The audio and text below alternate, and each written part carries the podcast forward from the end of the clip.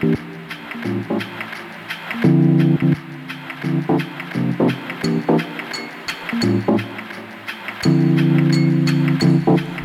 Al aire de Bancate ese defecto. Estamos en comunicación con Jazmín, eh, eh, Jazmín Diz, perdón, actriz protagónica en la nueva película El País de las Últimas Cosas. Ella es una actriz con formación en artes dramáticas. algunos de sus trabajos fueron bajo, eh, bajo influencia con Carolina Adamovsky, Las Benévolas, con la dirección de Laura Yusem en el Teatro Cervantes y El Cartógrafo en el Complejo Teatral de San Martín.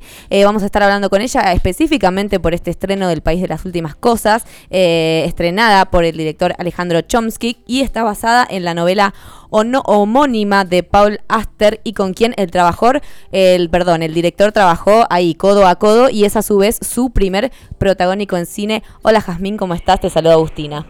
Hola Agustina, ¿cómo estás? Muy bien, muy bien. ¿Vos cómo estás? Bien, bien, todo bien. Qué bueno, bueno, gracias por comunicarte con nosotros. Eh, ¿Qué me podés contar eh, de la película sin spoilear mucho, pero más o menos para quienes no leyeron el libro y no saben de qué se trata? Bueno, ¿qué es lo que se pueden llegar a encontrar?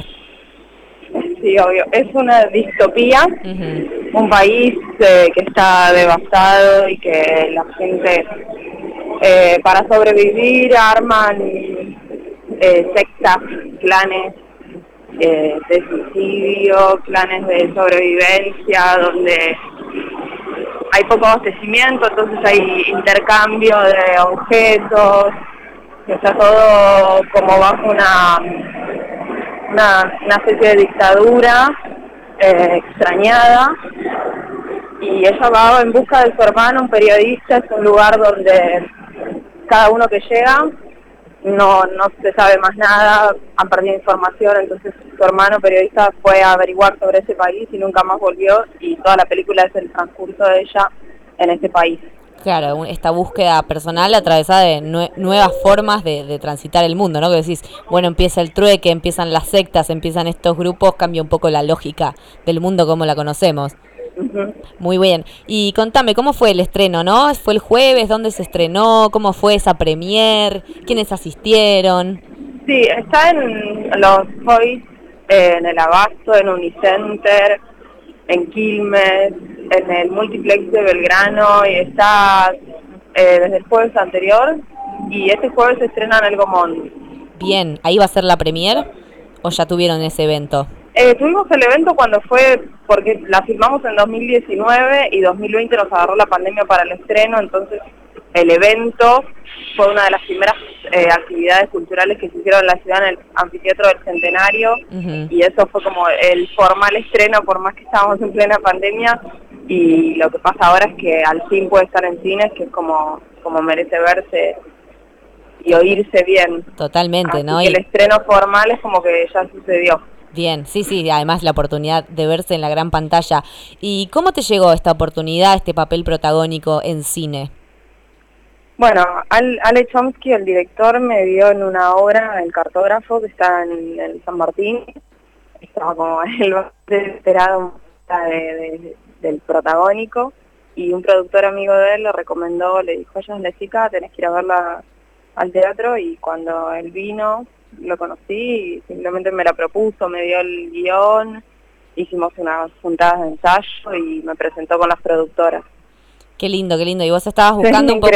Sí, sí, la verdad, porque una oportunidad. ¿Estabas esperando poder hacer cine o venías como en el palo del teatro? Es difícil insertarse cuando no tenés una previa de, de, ya otras películas o experiencias, pero viste como siempre uno necesita ese empujón de arranque y venía yo de alguna manera insistiendo pero no sucedía y eso cayó increíble porque justo terminaba mi temporada en el teatro y él me propuso en un mes viajar al Caribe, es increíble. Claro, claro, buenísimo porque la película se filmó en República Dominicana, ¿cómo fue esa experiencia?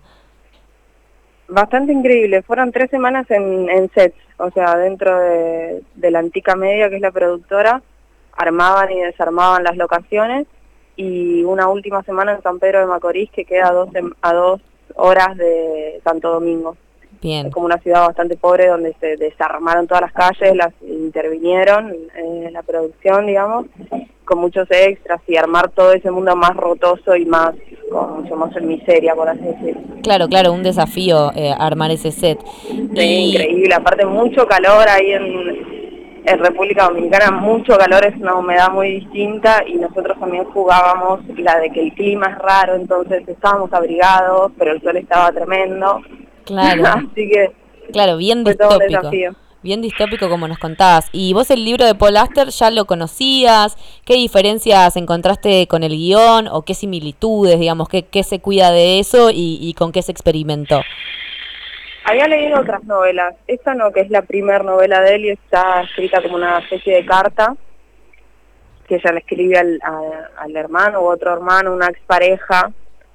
Y y cuando leí el guion me encantó y también al filmar, una cosa es leerlo y otra cosa es al filmarlo, me di cuenta cómo todas esas sutilezas de la novela tienen que adaptarse al cine de otra manera. En el, en el libro está todo demasiado radical y lo que Alex Chomsky trabajó sobre todo fue como una cosa más eh, paradójica de cómo actuar ciertas situaciones de acción o de violencia o de crudeza claro. de una manera más poética. Claro, claro, totalmente. Y, y bueno... Que también está tratado con el blanco. Ahí me parece que perdimos la conexión, ¿puede ser? Bueno, vamos a estar ahora tratando de, de comunicarnos eh, con ella de nuevo para terminar un poquito ahí de cerrar toda esta experiencia que la verdad que tiene bastante pinta, muy linda. Claramente está, como ella nos contaba, en varias eh, salas clásicas del cine. Lo puedes encontrar en el Hoyts, en el Multiplex. Toda esta experiencia que, bueno, se perdió un poquito ahí la, la, la la cotidianidad de ir al cine, de sacar la entrada, de mirar la peli. Yo hace poco volví al cine después de tres años. Después de tres años, ¿no? Es lindo. Es lindo. Sí, sí. Ahí, ahí, ahí está Ahí está. Hola, Jazmín, te perdimos ahí justo. Se, se perdió, no sé qué pasó. Cosas que suceden. Bueno, justo yo te, iba a preguntar porque eh, vimos que Alejandro Chomsky había contado que la concreción de esta película le atravesó nada más y nada menos que 20 años de su vida. ¿Y te pareció que esa carga simbólica estuvo en el proceso de ensayos y de rodaje? Sí, todo el tiempo desde el comienzo es como un proyecto donde Ale estaba súper involucrado y con con tantas ideas que a lo largo de los años fueron modificándose y que también hasta el último momento del proceso, como te contaba, era del blanco y negro, después terminando de armar y, para él cada decisión fue muy importante. Claro. Claro, sí, sí, sí, totalmente. Y bueno, y esta historia, como nos contabas, ¿no? Es una distopía, es algo post-apocalíptico, como es post-apocalíptico, tiene tonos pesimistas.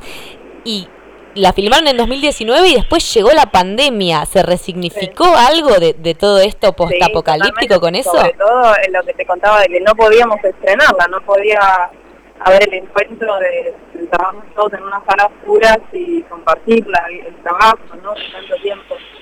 Tremendo. Y, también el hecho de que esto ya vaga por las ciudades y hay algo igualmente de toda esta historia, por más que lleva drama y tragedia, lo que lo que se trabajó durante toda la película y, está en el encuentro con, los demás personajes que tiene Ana, es sobre todo la esperanza y el continuar y salvar lo humano y sostenerse desde ahí y a pesar de todo lo que sea como seguir y, seguir y estar totalmente como ya eh, tranquilo con, con esa realidad. No es que ella la sufre y la pese y está sorprendida, sino que ya vive hace un tiempo y se encuentra y pierde un montón de gente en el camino y sigue adelante.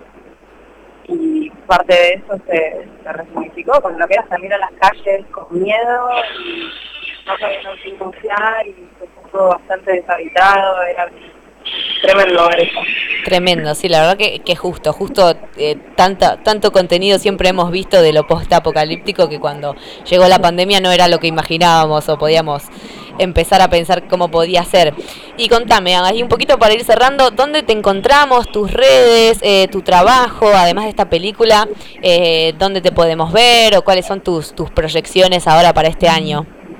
Y ahora estoy ensayando una obra con Eugenio Soto, Der Klein Führer se llama, íbamos a estrenar en el Deportivo Teatral, pero eh, se vendió, como muchos teatros independientes que cerraron post pandemia, ya que justo estamos hablando de esto tristemente se vendió muy imprevisto ahora, entonces estamos en búsqueda de otro teatro, así que no puedo darte la información precisa de dónde cerremos.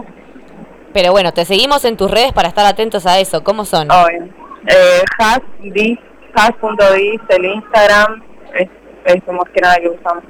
Bueno, la verdad te agradecemos un montón. Vamos a ir corriendo prácticamente. gracias a vos. A ver eh, este estreno de la película. Muchas gracias, Has. Espero que podamos volver a comunicarnos muy prontito.